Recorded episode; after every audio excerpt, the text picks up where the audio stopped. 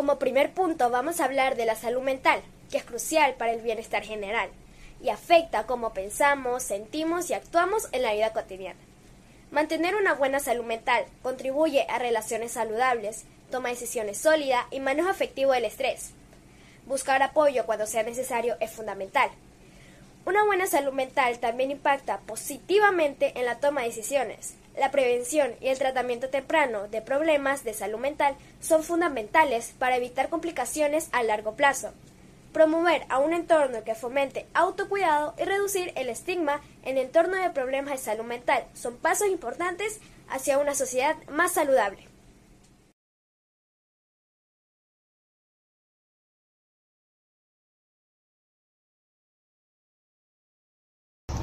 Estoy de acuerdo con, mi compañera Briana, ya que la salud mental afecta cómo pensamos, sentimos y actuamos.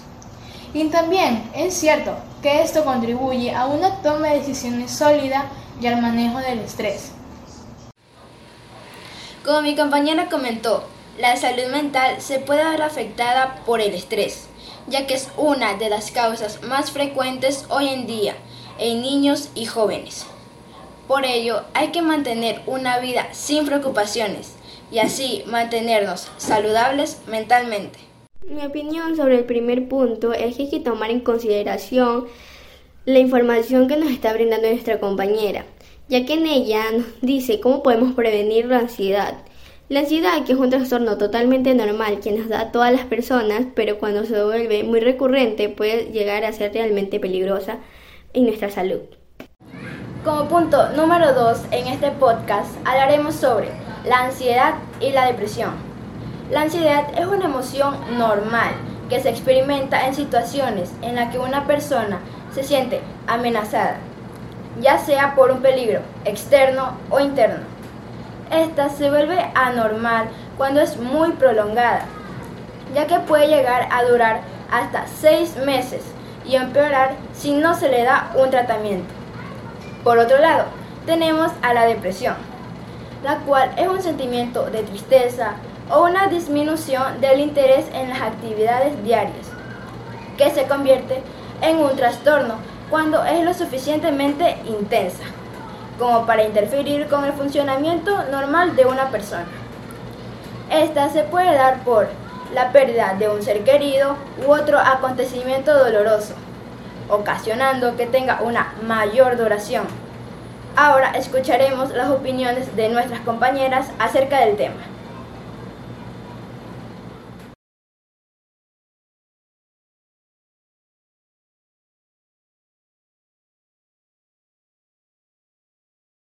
Estoy de acuerdo con mi compañera Melanie, ya que si no ayudamos a una persona con ansiedad o no se le da un tratamiento, puede empeorar. Y sobre la depresión, es cierto que algunas personas sufren de esto por la pérdida de algún ser querido.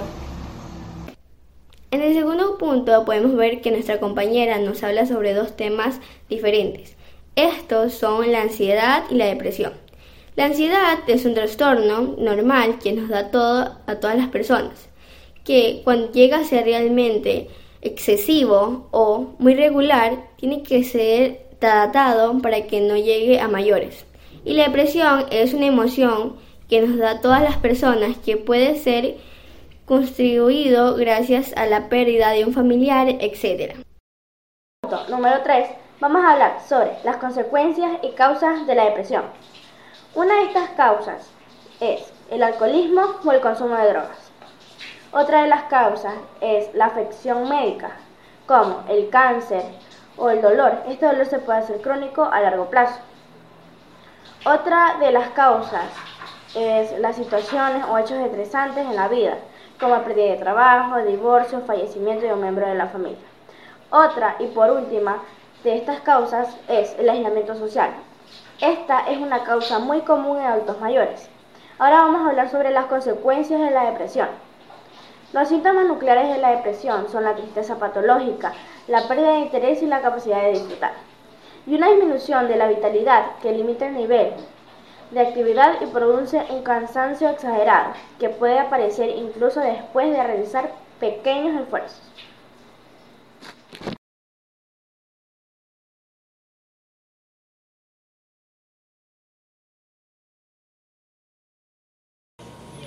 Si bien es cierto, la depresión es muy común en adultos, hoy en día se están dando en menores de edad, ya que están más vulnerables a estos cambios emocionales.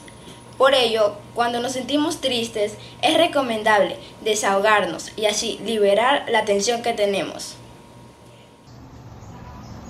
Estoy de acuerdo con mi compañera Samantha, ya que alguna causa de la depresión puede ser el alcoholismo o el consumo de drogas, o también en muchas ocasiones puede afectar el estrés. En el tercer punto podemos observar que nuestra compañera nos explica sobre cómo, por qué hay que tener una buena salud mental. La salud mental nos ayuda para poder realizar nuestras acciones del día a día. Y si no tenemos una buena salud mental, tenemos que recurrir a personas para que nos puedan ayudar. ¿Cómo prevenir la ansiedad y la depresión? La ansiedad es una respuesta normal que presenta nuestro organismo en momentos en los cuales percibimos peligro o miedo. Pero en caso de que la ansiedad se vuelva excesiva, esta llegará a paralizarte, generarte un gran malestar e interferir de manera significativa con tu vida. Algunos ejemplos para prevenirla son duerma lo suficiente, coma saludable, etc. La depresión afecta la manera de pensar, sentir y actuar de las personas. También puede afectar la salud física y otros aspectos de la vida de una persona. Algunos ejemplos para prevenirla son expresar los sentimientos, apoyarse en familiares y amigos, etc.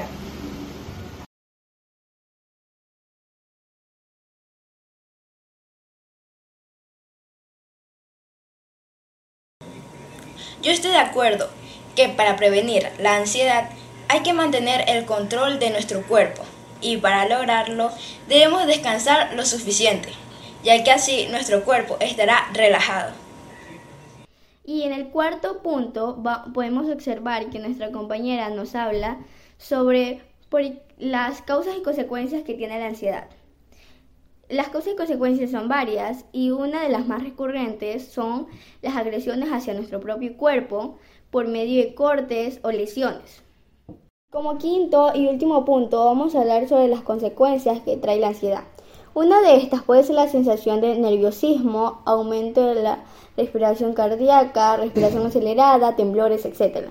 La depresión, que a menudo se produce junto a un trastorno de ansiedad u otro trastorno de salud, pueden ser abuso de sustancias, problemas para dormir, problemas digestivos, problemas de cabeza y dolores crónicos, aislamiento social, problemas en la escuela o en el trabajo, mala calidad de vida y el último, que es el que más conocemos, como es el de generar las lesiones hacia nuestro propio cuerpo por medio del abuso de sustancias o por medio de cortes.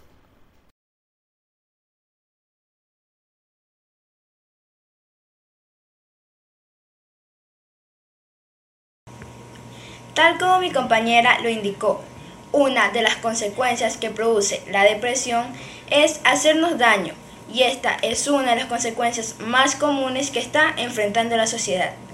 Por eso es importante que exista un buen diálogo en la familia para disminuir estos problemas. Estoy de acuerdo con mi compañera Maya, ya que algunas consecuencias pueden ser nerviosismo, temblores, etc. Y la depresión se puede causar por el abuso de sustancias, problemas de cabeza, etc.